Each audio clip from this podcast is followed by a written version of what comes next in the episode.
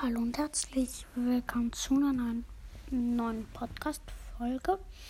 Mm, Heute werden wir, ähm, also hat ähm, Brawl Stars so ein Bild gepostet. Mm, Das werden wir uns mal angucken. Es könnte sein, dass ich vielleicht nicht das ganze Bild reinkriege.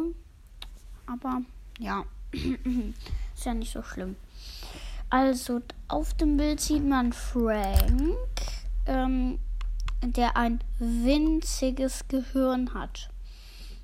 Das ist richtig winzig. Mhm. Äh, dann sieht man Mortis. Mm, Der hat, äh, da sieht man das Gehirn, das ist es schon da, also bei dem Gehirn ist es halt schon doppelt so groß wie das von Frank. Mm, Und leuchtet.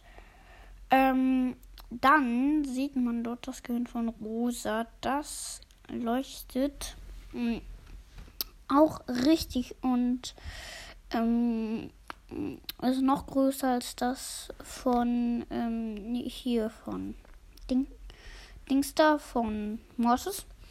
Mm, Und dann sieht man noch das Gehirn von Jessie.